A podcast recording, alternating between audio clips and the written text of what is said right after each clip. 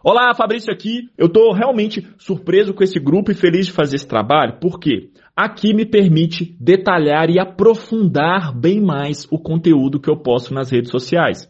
E acaba que vocês vão conhecer um Fabrício quase que sem filtro, né? Como que eu sou no dia a dia, as decisões que eu tomo. Por exemplo, hoje é domingo, quase 9 horas da manhã, e eu estou gravando esse áudio aqui do Pedreirão. Eu estou trabalhando, porque na próxima semana a gente tem maratona de lives e no outro final de semana a gente tem a imersão presencial aqui em Belo Horizonte. E eu estava aqui pensando, olha que legal. Sexta-feira eu estive em uma obra que eu sou o responsável técnico. É a obra de um galpão industrial de só de contrato essa obra dá mais ou menos uns 5 milhões de reais. Esse galpão ele tem 8 mil metros quadrados só de área de galpão, tem mais 1.500 metros quadrados ali de área de escritórios e a área do terreno é quase 17 mil metros quadrados. Eu não sei se você acompanhou isso lá nos stories que eu postei na sexta-feira de lá. E eu fui lá nessa obra para quê? Para eu tomar algumas decisões de gestão. E até Tava lá o pessoal fazendo o muro. Uma dica que eu dei é, cara, vai começar a sua obra, ou você faz o muro, ou você faz todo o tapume. Fecha a obra. Por quê? Para você não ter gente transitando na sua obra, para você evitar ter roubo na sua obra e tudo mais. Aí depois eu mostrei que lá no muro que a gente está executando tem que ter uma dilatação. Então já é um conteúdo mais técnico de execução de obras. Aí o pessoal falou assim, Fabrício, por que, que tem, tem que ter dilatação no muro? Falei, Olha, o muro é muito extenso e aí você tem que fazer dilatação tanto na estrutura quanto a separação das fundações. Então, o que, que eu mostrei? Eu mostrei que você tem que ter conhecimento técnico.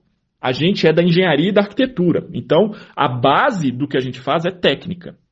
Depois, eu mostrei que é, eu decidi implantar o galpão na cota de terraplenagem, no, vai ter um platô que é o mais 773. Então o galpão vai ficar no mais 773. Os escritórios vai ficar na cota mais 771.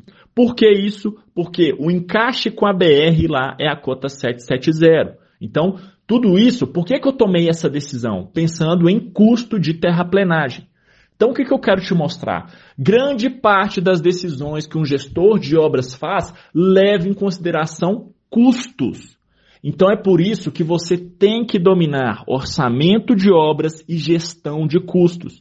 Eu costumo falar que quando você não domina orçamento de obras, é como se você não tivesse ainda na realidade da engenharia. É como se você tivesse ainda meio que flutuando, meio que no mundo da lua.